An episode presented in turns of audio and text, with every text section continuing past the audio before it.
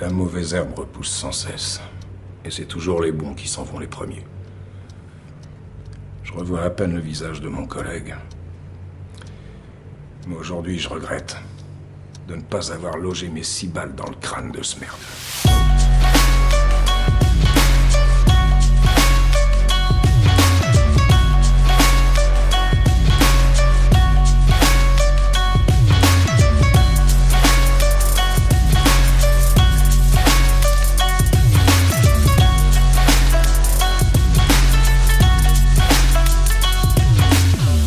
Salut tout le monde, bienvenue dans Hcast, le podcast du cinéma HK et asiatique en général. On espère que vous allez bien, ça fait un petit moment qu'on s'est pas parlé. Enfin pour vous, ça fait pas si longtemps, mais on va vous expliquer tout ça.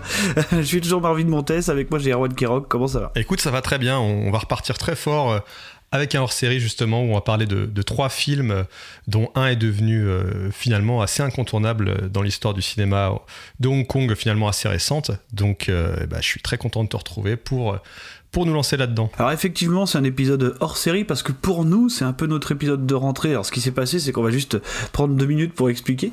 Euh, C'est-à-dire qu'en fait, euh, vous avez entendu il y a pas si longtemps, je pense, l'épisode sur Polystory. Donc qui était un épisode classique, qui était un peu l'épisode de rentrée puisqu'il était sorti en septembre, mais il faut savoir que nous on l'avait enregistré avant l'été. Donc ça fait quand même très longtemps qu'on n'a pas enregistré l'épisode pour ce podcast, quoi, parce que bon bah euh, il y a eu plein de trucs, euh, il y a eu l'été, il y a eu euh, bah Erwan t'as été pas mal occupé avec un projet de ton côté, Voilà. moi aussi, et puis bon voilà l'été c'est toujours un petit peu fluctuant quoi. Donc en fait notre vrai épisode de rentrée on va dire que c'est celui-là. C'est ça. Hein, donc c'est un épisode hors série puisqu'on va traiter de trois films. J'aurais même tendance à dire deux et demi, mais ne, co- ne commençons pas comme ça. Donc euh, voilà, bon bah j'espère que tout le monde va bien. En tout cas, moi aussi je suis très content de, de recommencer. Je tiens à préciser, au cas où ça devrait arriver, que euh, parce que ça me fait marrer. et je- euh, on a testé nos noms. hein, si une certaine gouvernance venait à changer en 2022, je tenais juste à le préciser.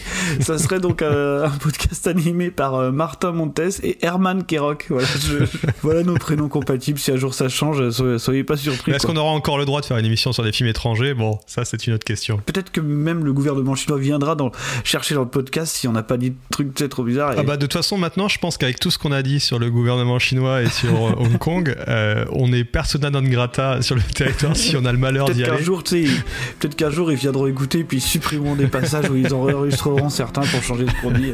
On sait pas quoi. Bon, on va commencer tout de suite euh, bah, par parler euh, bah, d'Infernal Affairs.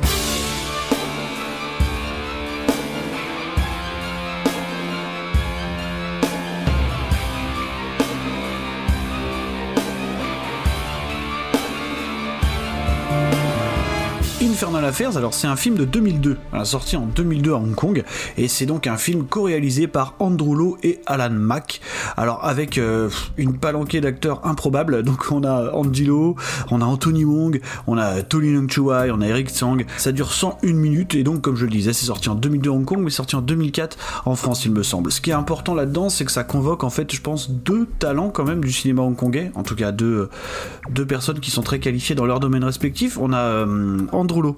Andrew Lowe qui n'a rien à voir avec. Andrew Lowe, donc c'est un réalisateur extrêmement prolifique euh, du cinéma de Hong Kong, mais surtout un chef-op extrêmement, euh, extrêmement important. Alors tu- je sais pas si tu sais ce qu'il a fait, mais c'est par exemple lui qui faisait la photo de Shanghai Express avec euh, bah, de Sammo Hung, avec avec Sammo Hung et, hum, et Cynthia Rothrock, et c'est quand même le chef-op de Ringo Lam sur City on Fire. J'avais vu qu'il était directeur photo également sur les Infernal Affairs. Bah sur le 2 et 3. Sur le premier, c'est Christopher Doyle. Il est pas crédité. D'accord. Et d'ailleurs, les deux, la même année, je crois, ils font tous les deux la photo de In the Mood for Love euh, de, de Wong Kar-wai. D'accord. Donc c'est un duo qui fonctionne, c'est un duo qui fonctionne. Et donc le co-réalisateur c'est Alan Mack, qui est lui plutôt connu pour être, euh, alors il est effectivement réalisateur, mais il est plutôt connu pour être auteur, euh, puisque c'est lui qui écrit, euh, qui a écrit énormément de choses, et dont les trois Infernal Affairs en fait, Il les a coécrits avec euh, Félix Chong. ouais. qui est un petit peu son, son compagnon d'écriture euh, récurrent. Je vous souhaite une carrière brillante dans les forces de police. Messieurs, à votre avenir. Le premier Infernal Affairs nous raconte la lutte de deux agents infiltrés. Et donc, en l'occurrence, on a Yann interprété par Tony Leung, qui est un flic infiltré chez les criminels. Et on a Andy Lau, qui joue Ming, donc qui est un criminel infiltré chez les flics. Chacun va essayer de découvrir euh, qui est la taupe dans le camp adverse avant de soit se faire arrêter, soit se faire assassiner euh, par le camp infiltré. Tu crois que tu vas me faire plonger parce que t'as mis une taupe chez moi? Les grands esprits se rencontrent. Ça me rappelle une bonne histoire. Deux fous sont en attente pour une transplantation de rein. Mais il n'y a qu'un seul rein. Alors ils font un jeu pour décider. Chacun d'eux met une carte à jouer dans la poche de l'autre. Celui qui devine quelle carte est dans sa poche emporte la partie et du même coup le rein. On sait qu'on a les poches piégées. Chacun a mis sa carte. Le coup de génie du film, c'est tout simplement son idée de base, celle que je viens d'évoquer à l'instant, c'est de dire, euh, on a déjà vu plein d'histoires de flics infiltrés, et d'ailleurs, on a même déjà parlé de Tony Lung en flic infiltré dans À toute épreuve, qui était le premier épisode de, de Hcast. C'est du vu et revu, les, les flics infiltrés, et là, le fait d'ajouter un twist de dire non, mais là, c'est pas juste un flic infiltré, non, c'est un, un criminel qui est infiltré chez les flics.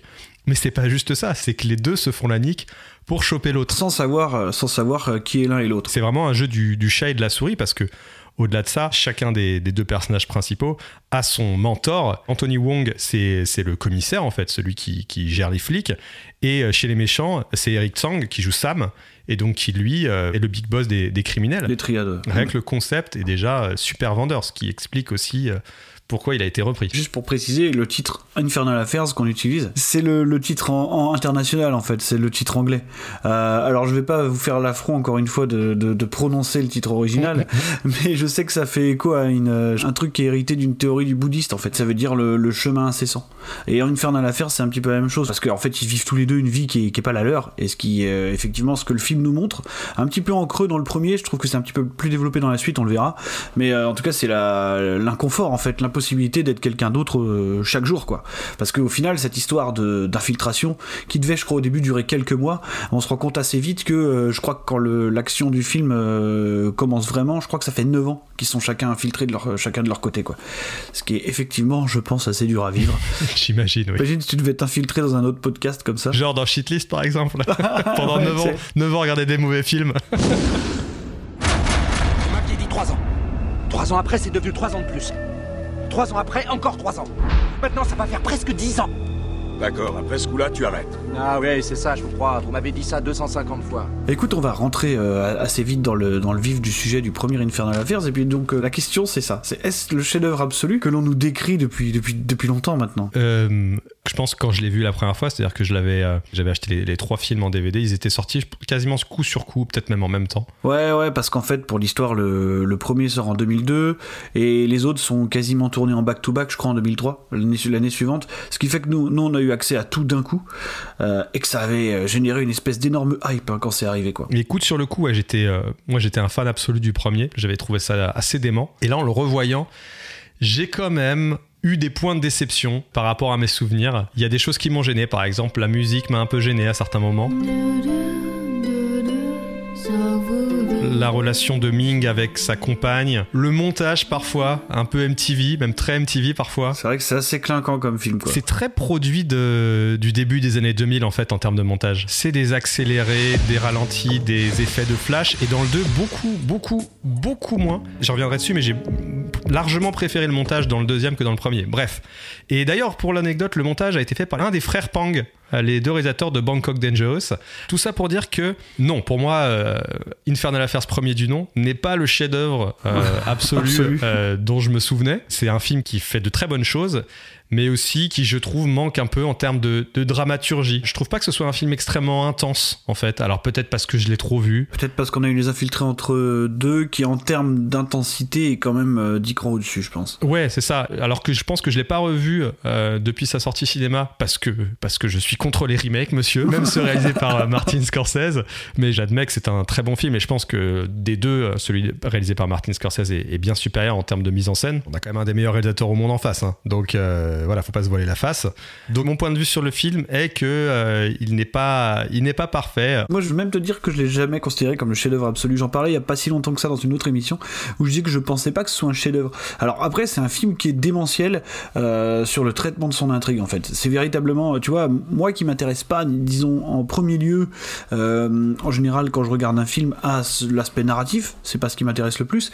Là, je trouve quand même vraiment que c'est maîtrisé comme rarement je l'ai vu dans un polar parce que on les connaît, les polars hongkongais, on en a vu quand même une palanquée, et on sait très bien que, euh, si tu veux, la maîtrise de la narration euh, de bout en bout, c'est pas forcément ce qui les intéresse le plus. C'est pas leur spécialité. Et en fait, ça m'a fait bizarre, quelque part, tu vois, de voir un Hong Kong, euh, tu vois, quand, quand, quand, quand tu commences à être fan du cinéma de Hong Kong et que tu as l'habitude justement de voir un prisme complètement inversé par rapport à ce que toi tu, tu maîtrises un petit peu avec le cinéma occidental, mais en fait de voir un film qui était presque plus occidental compatible. Tu vois ce que je veux dire? Mmh, ouais. C'est-à-dire que c'est un film qui est extrêmement travaillé, je trouve, quand même, euh, en, en termes de, de narration, justement. On a, on a raconté un petit peu tout le plot de base, mais euh, de, de- de bout en bout, dans le film, c'est extrêmement bien maîtrisé.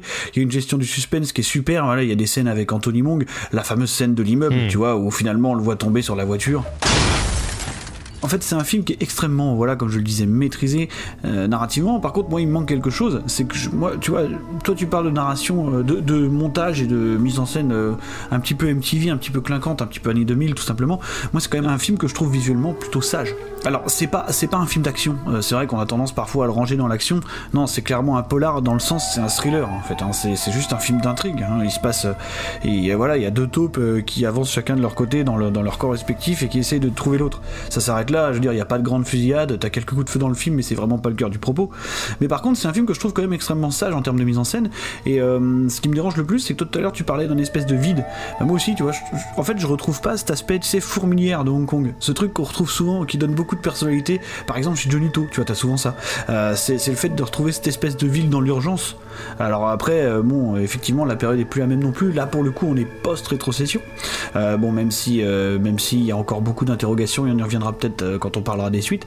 Mais euh, voilà, c'est un film que je trouve plutôt, plutôt sage, quoi. Et en, en termes de mise en scène pure.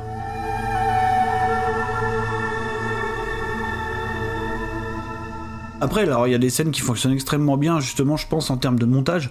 Je pense à la fameuse scène, tu sais, euh, où il se passe euh, une transaction à un endroit de la ville, où euh, donc euh, tu as Yann qui est présent et qui donne des infos en morse au commissaire, alors que dans le même temps, tu as Ming qui est en train d'essayer de trianguler l'appel. euh, Il y a tout ce truc avec les téléphones pour essayer de la retrouver.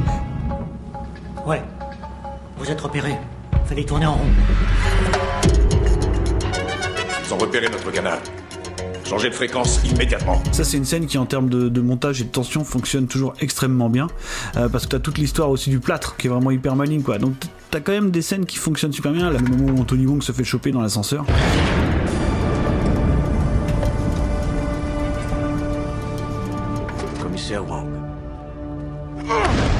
Disons qu'il y a des scènes très très fortes, tu vois, vraiment des scènes extrêmement marquantes, hein, au point où elles sont quasiment reprises d'ailleurs dans le remake. euh, Bah, il s'est rendu compte qu'il pouvait pas faire beaucoup mieux, quoi. Ouais, ouais, Donc, ouais, euh, ouais. Mais entre temps, je trouve qu'il ouais, y a vraiment des arcs en fait qui sont un petit peu lents, qui sont un petit peu sages et qui sont un petit peu. euh, Je vais pas te dire, euh, je vais pas te dire que c'est du remplissage, mais parfois pas loin. Et pourtant, c'est pas un film très long. Hein. Non, non, mais c'est ce que j'ai ressenti notamment.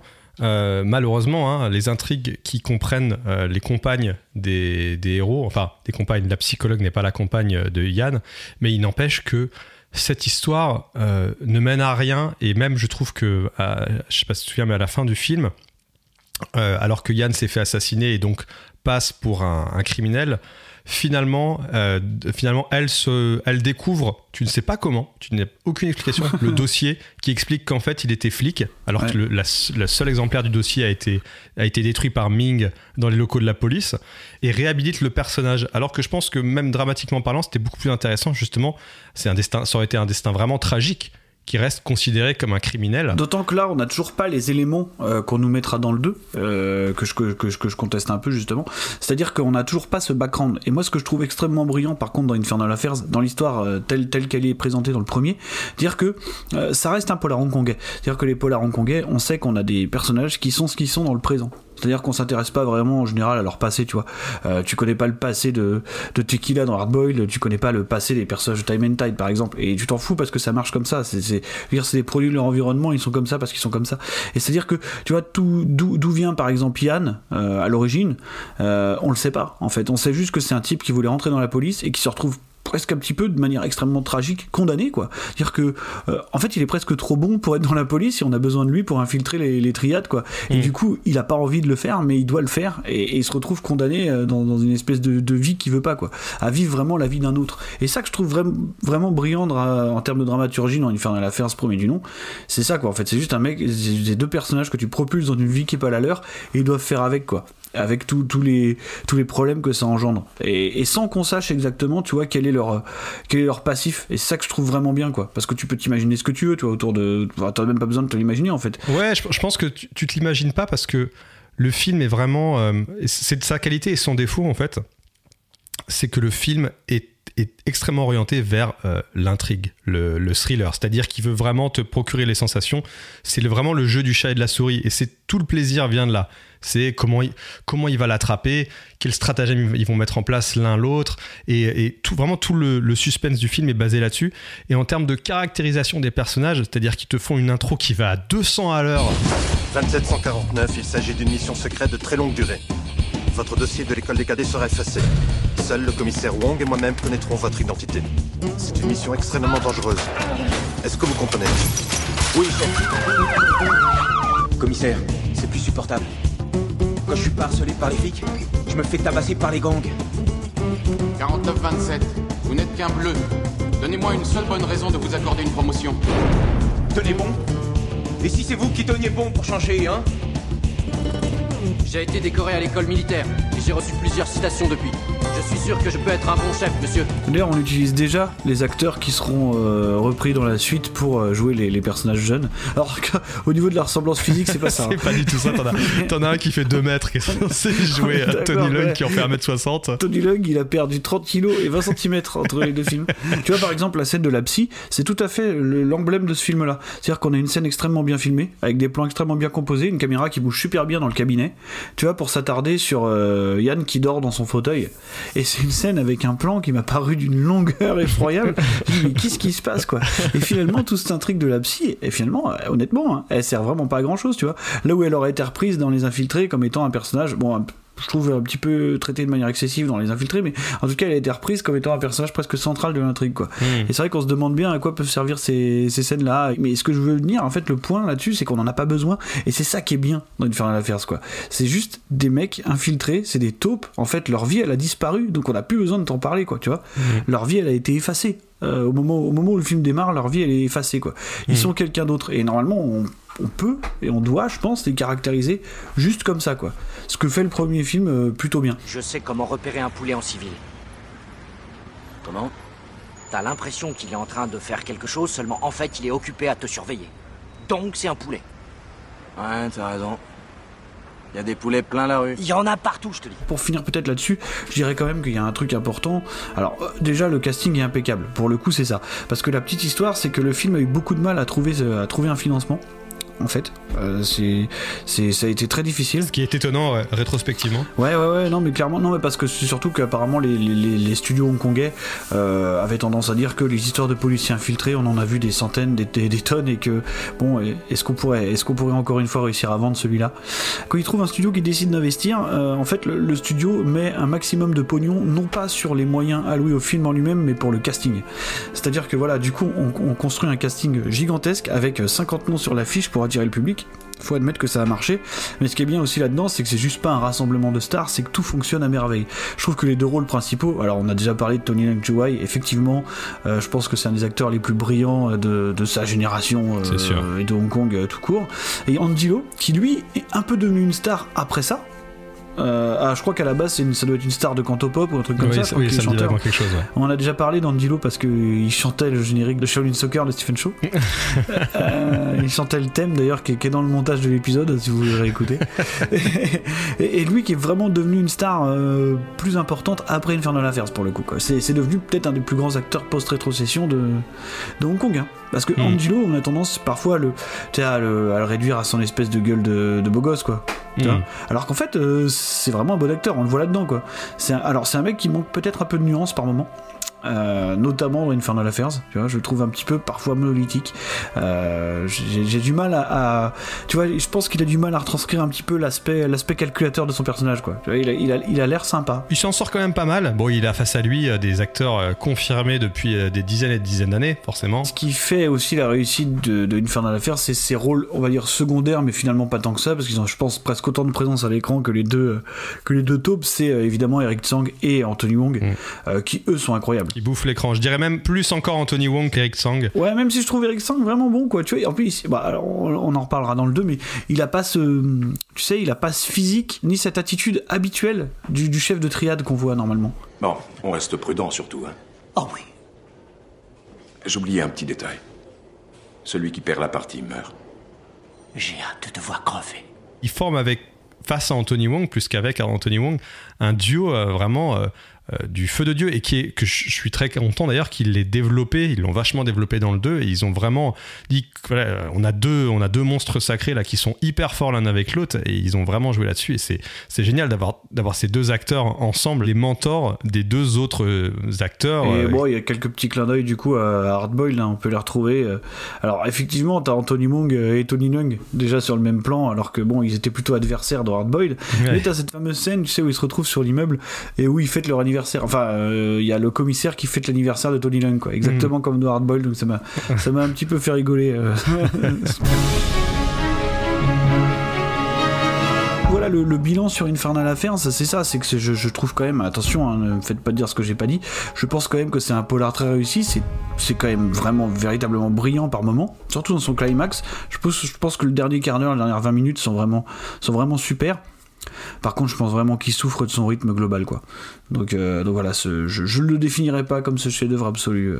Écoute, on va pouvoir passer à la suite. Alors, hein, euh, on, va, on va faire un bond d'un an. On va, pas, on va arriver en 2003, donc, et on va donc arriver sur Infernal Affairs 2.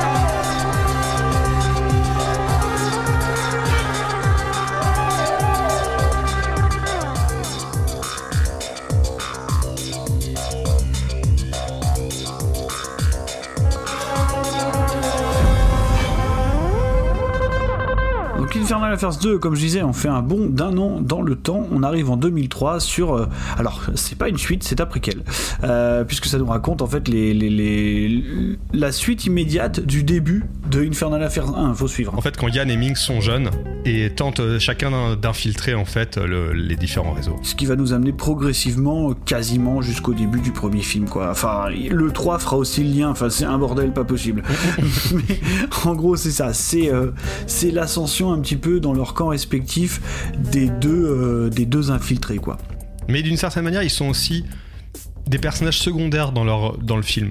C'est-à-dire que sûr. finalement. Ah oui, encore une fois, on les voit beaucoup moins, je pense, euh, que les autres. Il y a même des longues plages du film où ils sont plus là du tout. Ouais. Et les, ah. vrais personnages principaux deviennent euh, Eric Sang et Anthony Wong, en fait.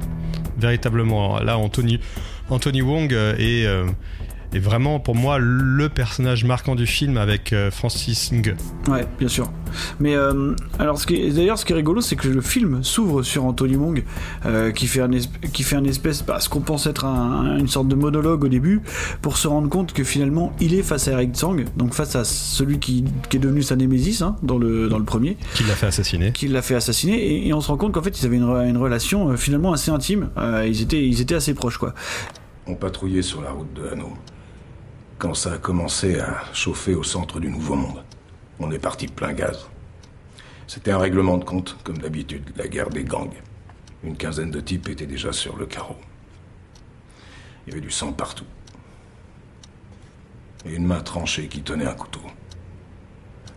Mon collègue m'a dit de dégainer. J'étais un bleu. Alors j'ai fait ce qu'il m'a dit, tu parles.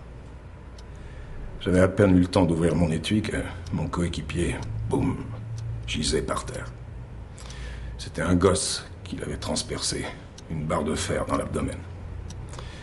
Le sang giclait de la plaie béante. Et moi, je savais plus quoi faire. Non, laisse tomber. De toute façon, ce gosse, tu ne l'aurais jamais descendu. Ça fait de toi un mec bien aussi, pas vrai? C'est le dernier de mes soucis. Tu veux que je te fasse un dessin? Si j'existe, c'est grâce à Monsieur Kwon. C'est lui qui m'a tout donné. Si je le trahissais, Toi aussi, tu me mépriserais. Pas vrai? Je savais que tu me répondrais ça. Tu vois C'est tout le, le- le plot d'Infernal Affairs 2, c'est ce qui va nous amener à comprendre pourquoi les personnages d'Infernal Affairs sont ce qu'ils sont. Parce que justement, Eric Tsang, au moment où le, où le préquel commence, il n'est pas encore euh, le personnage du premier. Tu vois, on sent que c'est un mec qui est encore finalement du bon côté presque, tu vois, qui a encore des valeurs. Et on se dit effectivement qu'il va lui arriver beaucoup de choses pour que, bah, pour qu'il pour qu'il en arrive à être un petit peu, euh, on va dire, un petit peu plus impitoyable pour pitcher en gros la globalité de l'intrigue c'est l'ascension des deux taupes et c'est surtout le propos c'est qu'est-ce qui va faire de les personnages qui sont devenus quoi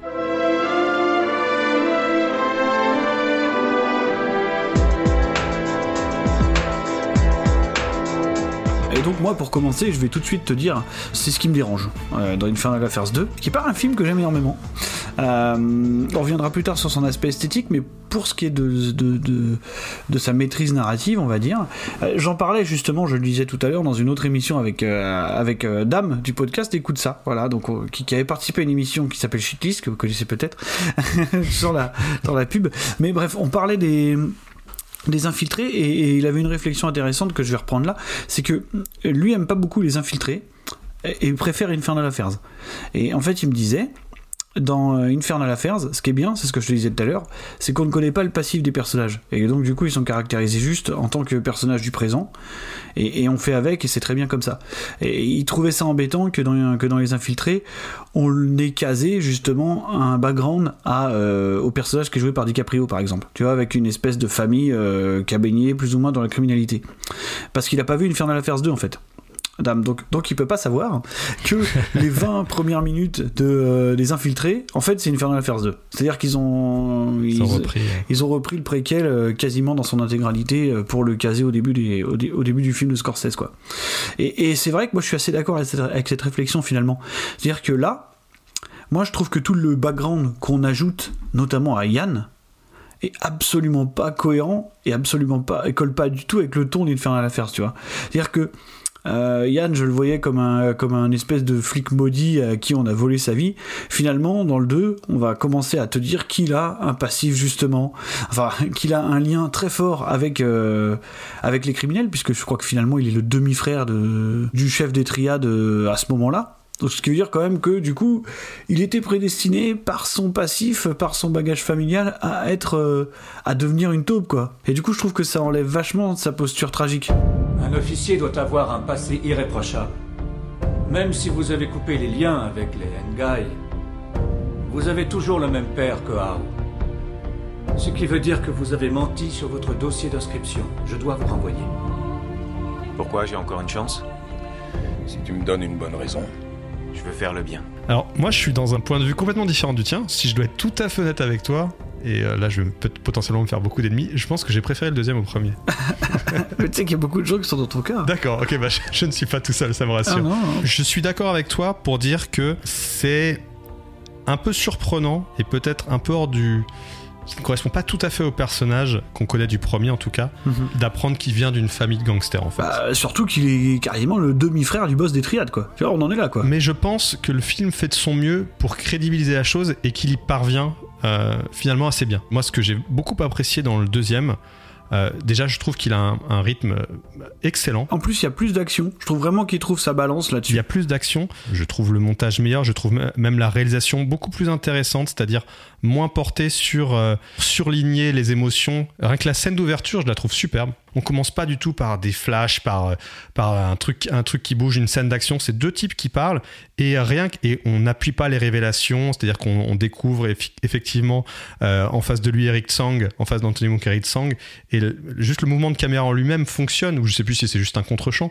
Et donc je trouve que tout le film est comme ça quand on apprend que euh, la femme de Sam euh, a fait euh, a en fait fait assassiner le- l'ancien patron des, des triades c'est c'est dit dans un sur un plan large où elle parle avec Anthony Wong et je trouve que le, la mise en scène est beaucoup plus en fait subtile légèrement moins tape à l'œil que ce qu'on avait peut-être dans le premier, notamment dans le dernier acte. Mais moi, je suis un peu plus fan de, de ce type de mise en scène, un peu plus subtil, on va dire.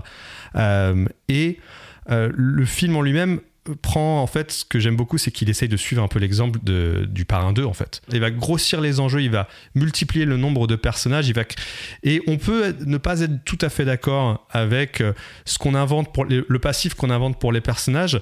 C'est effectivement légèrement tiré par les cheveux. Bah, en fait, ce qui, est, ce qui est embêtant avec le personnage de Yann, du coup, c'est que ça lui, on lui invente un bagage n'a plus du tout d'importance dans Infernal Affairs. Puisque ça ne sera plus jamais évoqué par la suite, en fait. Bah, je pense qu'ils ont essayé de faire du mieux qu'ils pouvaient pour que ça ait du sens qu'ils n'en parlent plus après. C'est là-dedans où moi je suis très impressionné par cette suite, d'autant plus en prenant en compte qu'elle a été tournée un an après. Donc ça veut dire que ce scénario, il a été écrit en quelques mois, d'ailleurs en même temps que le scénario du 3 probablement. Les velléités de, de suite avec ces personnages-là représentés tels quels étaient présentés dès le premier, puisque c'est pas pour rien qu'ils ont repris exactement les mêmes acteurs qu'ils avaient mis au début, de, au début du premier, quoi. Ouais, ouais. Et donc moi je trouve que... ah, Vraiment, je trouve que c'est un. En fait, je trouve que euh, Infernal Affairs 2 est un super film. Ouais. On peut ne pas être d'accord avec euh, ce qu'ils ont inventé pour le passif des personnages, mais si on regarde au-delà de ça, comme on disait, le film a un excellent rythme. Il y, a une, il y a une vraie dramaturgie pour les personnages. Il y a des scènes qui sont vraiment, vraiment prenantes au point de vue de l'émotion, qui étaient, qui c'était beaucoup moins présent dans le premier. Ah oui, le premier est un film plutôt, euh, plutôt froid. Ouais. Ce que j'aime, c'est que en regardant le deuxième,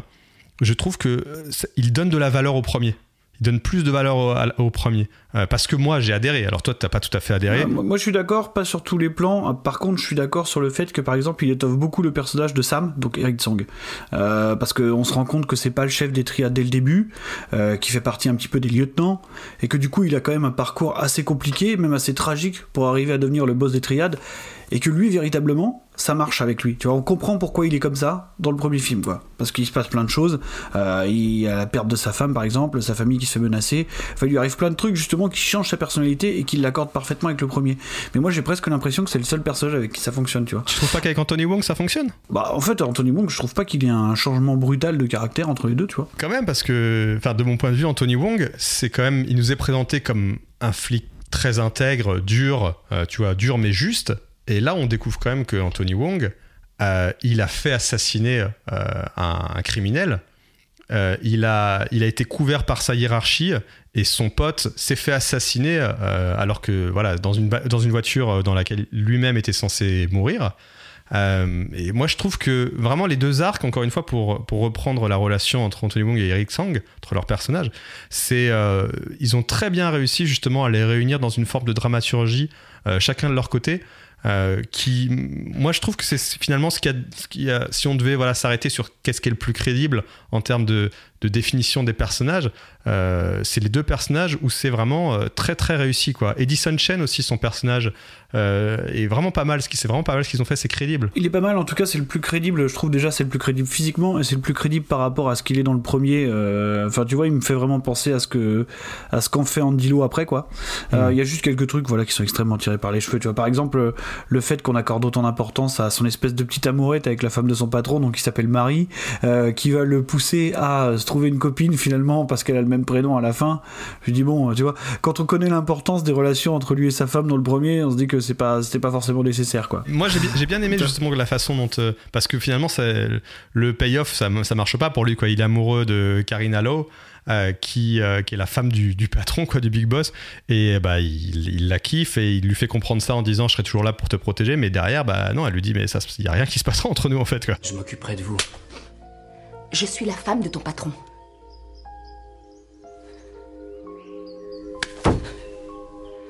Je ne veux plus te revoir. Ça solidifie son côté de bel enfoiré, parce qu'il est torturé dans Infernal Affairs, encore plus dans Infernal Affairs 3. Ouais, voilà, c'est autre chose encore. Vraiment, Infernal Affairs 2, euh, si je devais résumer ma pensée, je trouve que techniquement, il est supérieur. Alors voilà, ouais, par contre, faut s'arrêter deux secondes sur le plan technique. Oui, je pense que clairement, pour le coup, je le trouve en tout cas mieux maîtrisé. Euh, déjà parce que ju- justement, comme on disait tout à l'heure, je pense que les caméras se lâchent un peu plus parce que tout bêtement, il y a beaucoup plus d'action.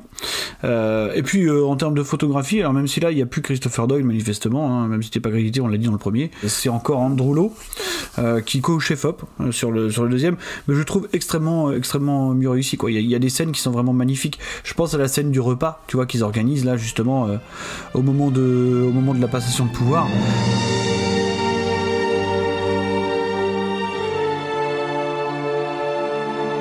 Je trouve que c'est vraiment réussi euh, visuellement le, deuxième sans aucun problème quoi.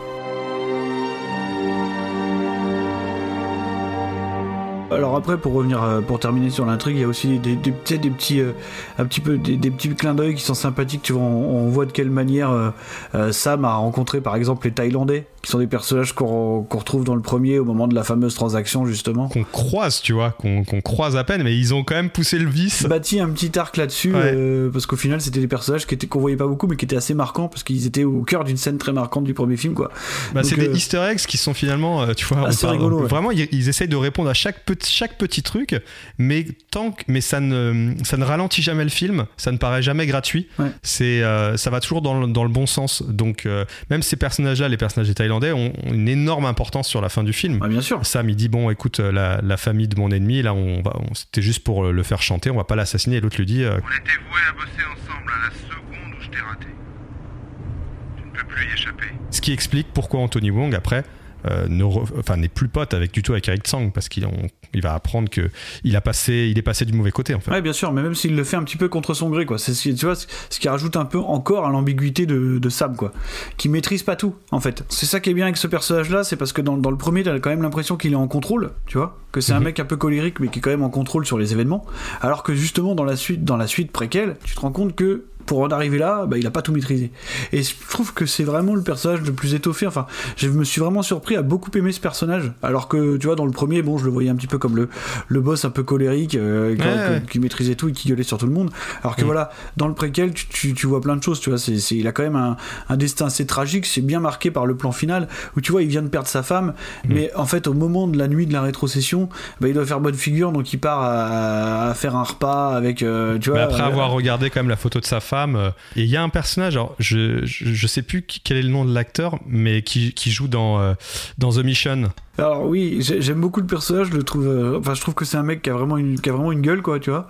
Ouais, Par ouais, contre, ça, je trouve que ça rend les choses un petit peu bordéliques parce que, euh, parce que du coup, euh, tu vois, ça crée des arborescences de taupes, quoi. Bah, fait- c'est- ça le problème, c'est que c'est un, des problèmes de, de ce film-là, mais on va dire de, de, de la trilogie en général, c'est que c'est Topland. Ouais, c'est-à-dire que et justement, ça c'est un truc qui était pas présent dans le premier où vraiment t'avais deux taupes, tu vois, de chaque côté et tout le monde. Ouais, t'as pas juste deux taupes. Non, hein. mais t'as as vraiment deux taupes au centre de l'intrigue et tout le monde mettait tous les moyens pour, pour choper ces mecs-là, tu vois. Ouais. Et là, dans le 2, en fait, tu te rends compte qu'il y a des sortes de rassemblements de taupes un peu partout et que, en fait, quand t'en tues une, il y en a une autre qui apparaît et au final, ça banalise vachement leur, euh, leur parcours. Les, taupes. Bah ouais, non, mais c'est ça. Genre, tu tu ah sais, ouais, quand t'es gangster à Hong Kong, tu sais que 50% de tes, tes mecs, c'est des taupes. genre le mec, ah ouais, non mais ça fait 10 ans que t'es avec moi, non mais en fait je sais que tu travailles pas pour moi, bon bah d'accord, ouais, ok d'accord, bon bah du coup, du coup, bon là, Ouais, mais j'ai quand, même- j'ai quand même bien aimé sa présence. Enfin, je trouvais que c'était un petit twist qui était, qui était intéressant. Ah, c'est vrai que je m'y attendais pas en plus. Hein. Ça fait sept ans que tu es avec nous. Tu es un flic. Et nous sommes les méchants. Tu dois accepter ton destin. En toute honnêteté, c'est une des meilleures suites que j'ai vues. Voilà, tout simplement. Il faut aussi préciser pour terminer que- qu'en plus elle a l'audace et pour le coup c'est réussi de rajouter un espèce de big boss, de grand méchant qui est, euh, qui est, qui est Francis Song et qui est pour le coup lui très très bien. Euh, voilà, parce qu'il a, il a toute l'ambiguïté euh, qu'avait un petit peu Sam euh, dans le premier. Mais il a un côté plus, plus calculateur, encore plus, Plus froid. calculateur, mais quand même, tu vois, on le voit au travers de sa famille, on le voit au travers de plein de choses que finalement, euh, bon, bah, c'est un mec qui a des intérêts, alors certes économiques, mais aussi personnels, quoi.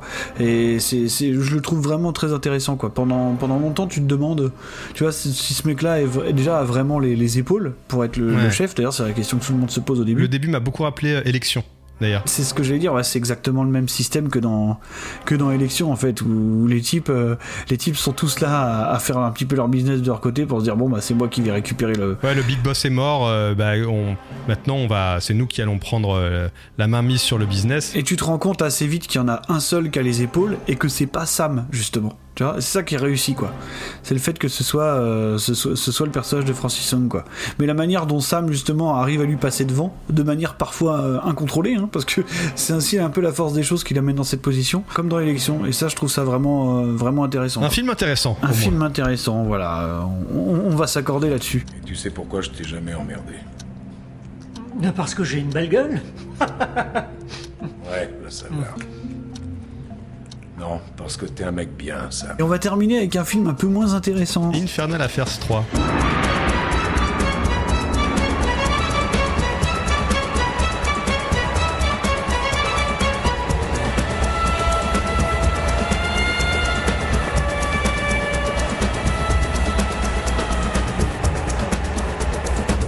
Infernal Affairs 3 donc est tourné en back-to-back avec le film précédent. C'est évidemment sorti en 2003 comme Infernal Affairs 2. Euh, c'est toujours réalisé par Andrew Lowe et Alan Mack, ça ça ne change pas. Et alors au niveau du casting, on a encore un petit twist là, euh, puisqu'on a euh, le retour déjà de Tony Leung Chuai et de Andy Lau. Alors, il y a une partie de l'intrigue qui est une vraie suite du premier Infernal Affairs, donc celle qui se concentre sur le personnage de, de Ming, donc euh, interprété par Andy Lau. Et il y a aussi des parties qui se déroulent en flashback, mais qui sont des flashbacks euh, plus proches de, de l'intrigue du premier. Voilà, je sais pas si vous me suivez, mais en gros, les flashbacks se passent entre le 2 et le 1. Il y a deux temporalités. L'enfer, l'enfer. Vous me faites confiance? Bien sûr. Alors si vous me faites confiance, vous pourrez vous en sortir. Quand avez-vous rejoint les triades? Je voulais pas tomber dedans. Je voulais être un type bien. Et là, pour le coup, pour jouer Yann, on a refait appel à Tony Leung Chuai, quoi. Parce que ça se passe quelques mois vraiment avant sa mort. Je crois que c'est 8 mois avant sa mort ou un truc comme ça. Euh, c'est vraiment les derniers événements avant le, le début d'Infernal Affairs 1 et les conséquences d'Infernal Affairs 1 en un seul film, quoi. On a pu les Edison Chen ou Sean Yue qui sont en fait on a pu on les a pu à cet âge-là.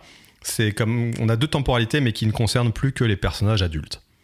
On a Andy Lau qui vient d'être absous de, euh, de tout ce qui s'est passé à la fin du premier, qui commence à s'intéresser au cas d'un flic qui trempe dans des trucs un peu louches. Et en fait, il apprend qu'il y avait d'autres taupes dans les services et qui se sont mis à toutes mourir les unes après les autres. Encore le festival de la taupe. Et il lui se demande bah, s'il n'est pas le prochain et, euh, et il soupçonne ce flic d'être à l'origine euh, des différentes morts. Et donc, il va commencer à devenir obsédé, prouver que ce mec-là euh, en a après lui. Et en même temps, en essayant de, de sauver sa peau. Tout en étant extrêmement euh, perturbé, voire torturé par, euh, bah, par la mort de Yann, en fait. par la mort de Yann qui devient vraiment un fantôme euh, qui, le, qui le poursuit. Et à côté de ça, on suit Yann donc quand il est encore vivant. Bon, c'est assez anecdotique hein, ce, qui, ce qui se passe pour Yann. C'est surtout le personnage de, de Andy Lau qui est le personnage principal du film. Petite précision tout de même, c'est parce que le film Infernal Affairs 3 euh, prend en compte la fin originale de Infernal Affairs, puisqu'il y a deux fins à Infernal Affairs, je sais pas si tu es au courant. oui, c'est parce que donc tu as la fin que nous connaissons, qui est la fin internationale, la fin originale, la fin telle que voulue par les réalisateurs, mais tu as aussi une version retouchée pour, euh, pour satisfaire aux exigences du gouvernement chinois, euh, qui estimait que euh, un policier corrompu ne pouvait pas s'en sortir. Et donc tu as une fin euh, donc euh, plus en accord avec leurs valeurs euh, affirmées, où Ming meurt. Je crois qu'il se fait tirer dessus par les autres flics, ou alors il se suicide, je crois. Je sais plus comment ça se passe, mais en tout cas il meurt. Voilà. Donc évidemment, là on nous replace le personnage de, de Ming dix mois plus tard avec toutes les conséquences du premier, du premier film. Donc il prend en compte la fin originale et on retrouve Ming en fait qui a été en gros rétrogradé le temps que son, le temps que son jugement soit établi.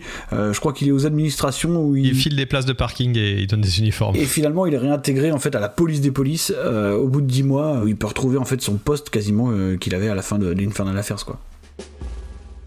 À l'intérieur du casier de Tang, on a retrouvé ses photos. Le type de face, c'est Shen. Il faisait du business avec Sam. L'autre de dos, c'est l'inspecteur Young. À mon avis, il est responsable de la mort de Tang. Young pourrait être la taupe que nous cherchons. Et donc c'est un film qui est bizarre. Moi, ce que j'aime beaucoup sur en fait sur l'intégralité de la trilogie, c'est qu'ils essayent jamais de reproduire la formule originale. Ils essayent toujours de construire quelque chose de nouveau. Et ça, c'est hyper intéressant. Le premier, c'était un thriller. Le deuxième, c'est le Parrain 1-2. Et le troisième, ça va être un thriller un peu très psychologique, un peu malade, Ouais. euh, qui va partir dans des délires euh, presque lynchiens, on va dire. Ouais, ouais. Le personnage de Andy Lau succombe à une forme de, de- de folie, en fait. Ah hein. ouais, complètement. hein. Il s'intègre lui-même au fur et à mesure du film, il s'intègre dans des flashbacks où il y a euh, Tony Leung qui est encore vivant euh, avec Anthony Wong. Il y a des moments où il joue même lui-même le rôle de Yann en fait. Oui, ouais, ouais, tout à fait. ouais, ouais. Donc ouais, il sombre euh, au fur et à mesure dans la folie en fait. Mais c'est un film qui est euh, en fait, on sent un peu que la franchise sait plus où elle, où elle veut aller. Ouais, non. Les réalisateurs, les scénaristes ont une idée de, de ce qu'ils veulent faire avec le personnage. Ils utilisent les enseignements de, de, de Bouddha. Euh, dans chaque film, on a des, des phrases. euh, Ouais, ouais, un peu poseuse, ouais, on est d'accord. Ouais, ouais, un peu poseuse, mais euh, ils veulent montrer qu'il est dans un enfer permanent c'est et qu'il est d'une certaine manière qui va être attrapé par sa culpabilité. Ma vie, c'est de trahir les autres. En réalité, je suis flic. Je suis flic.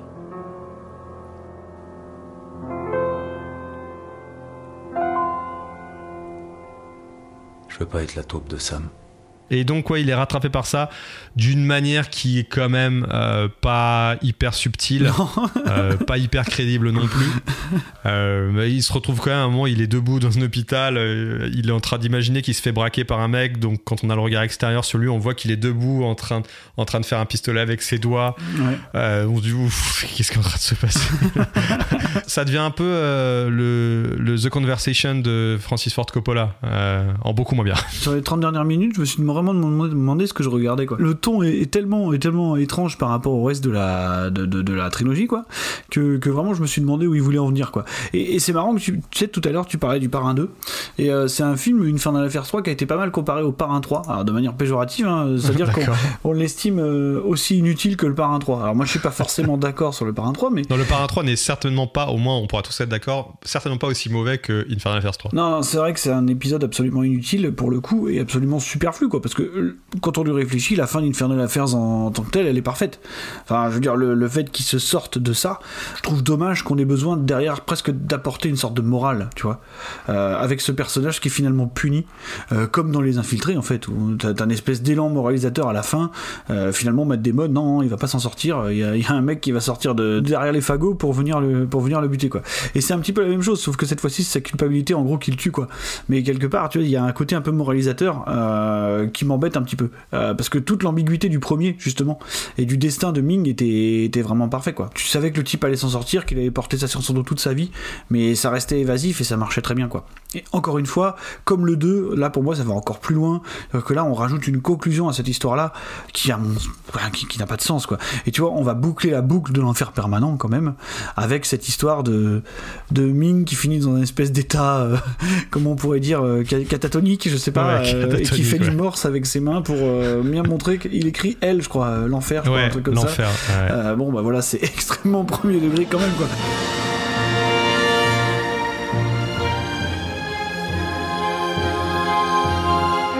Comme tu disais, c'est c'est un film qui est complètement superflu en fait. Autant le, le deuxième construisait sur le premier et il y avait une forme de.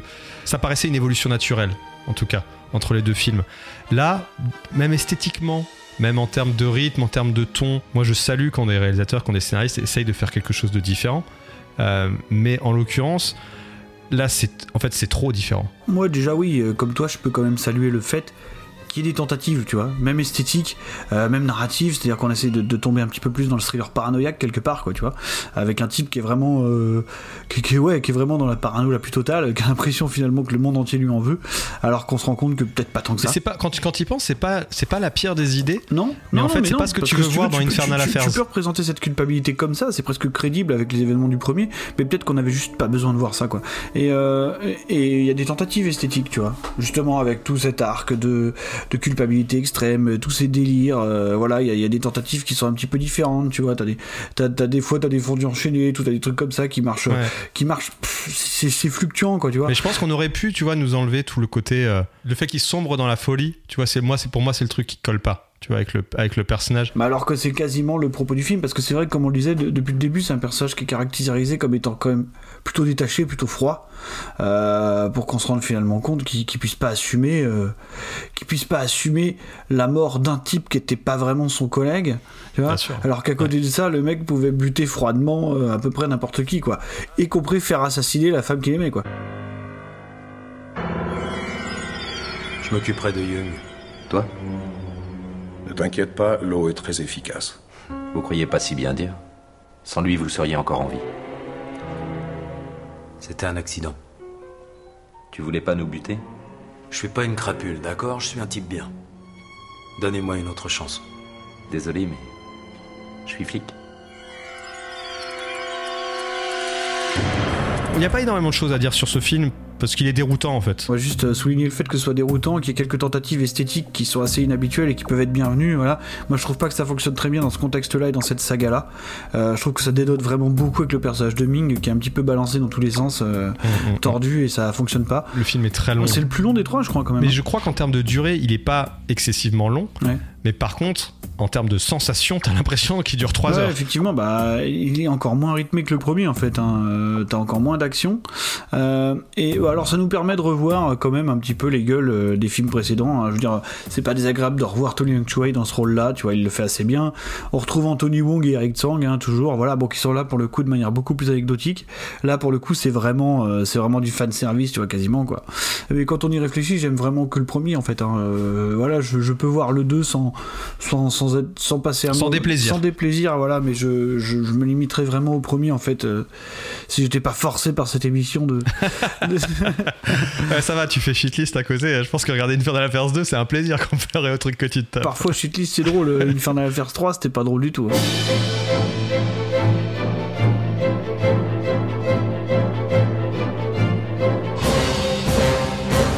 Pour terminer, on va juste rappeler quand même qu'il y a eu plusieurs, euh, plusieurs choses qui ont découlé de cette saga. Euh, Il y a un remake hein, euh, qu'on connaît, hein, qui s'appelle Les Infiltrés, donc The Departed, qui est fait par Martin Scorsese du coup. Qui est un film que j'aime beaucoup, hein, donc je, suis un grand défenseur, même si, alors allez-y, jetez-moi des tomates, des trucs. Moi je suis un grand défenseur des Infiltrés, voilà, pour le coup je... Je le, je le reconnais, je trouve que c'est un film excellemment mis en scène. Et sinon, il y a une parodie euh, de Wong Jing, euh, du, du premier qui s'appelle euh, Infernal Unfairs. Voilà. Euh, J'ai jamais entendu parler. Avec le jeu de mots est fabuleux. Alors, ça, pour le coup, on vous laissera aller voir. Moi, je l'ai vu il y a très longtemps. C'est un film de Wong Jing. Voilà, c'est. Alors, toi, toi, toi, de connaissance, ça va pas trop te plaire. Donc, je vais pas trop, je vais pas trop m'apesantir là-dessus, quoi. En tout cas, on aura fait le tour des trois Infernal Affairs. Donc, c'est un, c'est un, c'est un bonheur série. Ça fait plaisir de reprendre comme ça. Et je pense que c'est peut-être même une des premières fois où on n'est pas d'accord sur un film même. Il en fallait une. Euh, et ça arrivera peut-être bientôt. Alors normalement, euh, pour vous donner, euh, sans, sans trop en dévoiler, euh, on a peut-être un autre hors-série euh, sur une autre saga. Euh, assez importante, assez contemporaine elle aussi. Il y, a des- il y a des chances qu'on soit d'accord sur celle-là quand même. Il y a des chances, il y a des chances, faut voir. Mais en tout cas, su- suivez-nous et puis on, on vous expliquera tout ça. Et puis euh, voilà, je, je pense que ça devrait vous plaire. C'est des, choses quand même qui sont extrêmement populaires. Donc d'ici là, vous pouvez nous retrouver un petit peu partout, hein, bah, surtout sur Twitter euh, via le compte Hcast euh, où on est relativement actif, même pas mal actif hein, sur nos comptes perso sur Twitter. Donc voilà, c'est @hkrock, je crois. HK et Rock. HK et Rock. Voilà, le jeu de mots est flamboyant. Je, je l'ai pas, choisi, c'est le hasard qui fait ça. et at Marvin Montes, voilà, sur Twitter. D'ici là, je pense qu'on n'a rien, à, on a rien à rajouter dans l'immédiat. Donc euh, voilà, bon, on se retrouve, euh, on se retrouve assez vite donc pour un autre hors série, à moins que l'emploi du temps change, on ne sait jamais. Et puis bah d'ici là, portez-vous bien, continuez à regarder des films HK, c'est hyper important. Erwan, à plus tard. A plus, salut.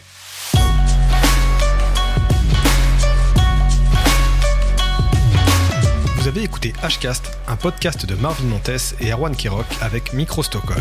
Retrouvez-nous sur les réseaux sociaux et abonnez-vous, partagez le podcast et n'hésitez pas à mettre des étoiles et des petits commentaires sympas pour nous soutenir.